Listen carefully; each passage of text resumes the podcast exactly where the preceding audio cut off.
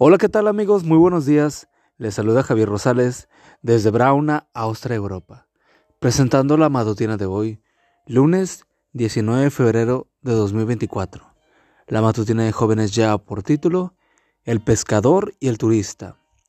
La cita bíblica nos dice, en este mundo todo tiene su hora. Hay un momento para todo cuando ocurre. Eclesiastés 3.1. En su libro, Parábola del pescador mexicano, Carlos Taibo cuenta el siguiente relato.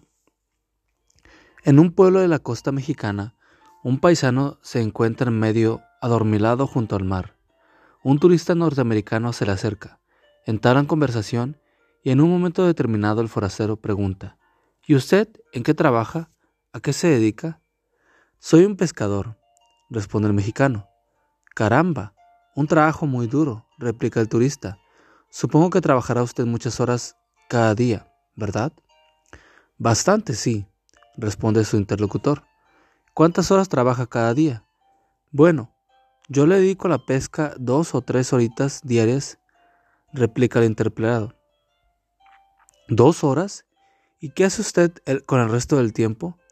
Bueno, me levanto tarde, pesco un par de horas, juego un rato con mis hijos, duermo la siesta con mi mujer y al atardecer salgo con mis amigos.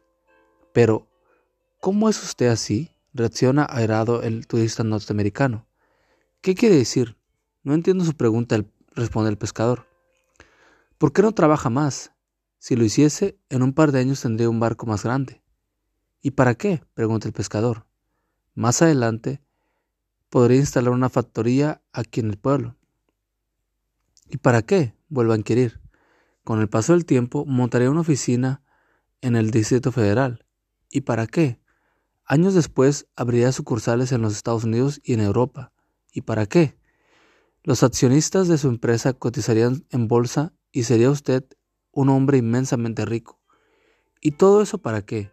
inquiere el mexicano.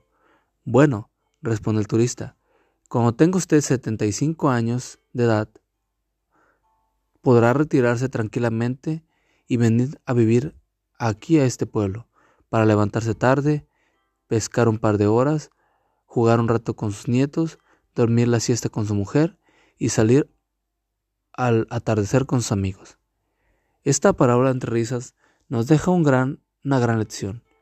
Ya lo decía Sabor Salomón, en este mundo todo tiene su hora, hay un momento para todo cuando ocurre.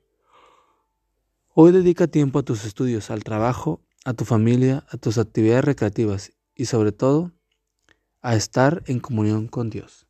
Amigo amiga, recuerda que Cristo viene pronto y debemos de prepararnos y debemos ayudar a otros también para que se preparen, porque recuerda que el cielo no será el mismo si tú no estás allí. Nos escuchamos hasta mañana. Hasta pronto.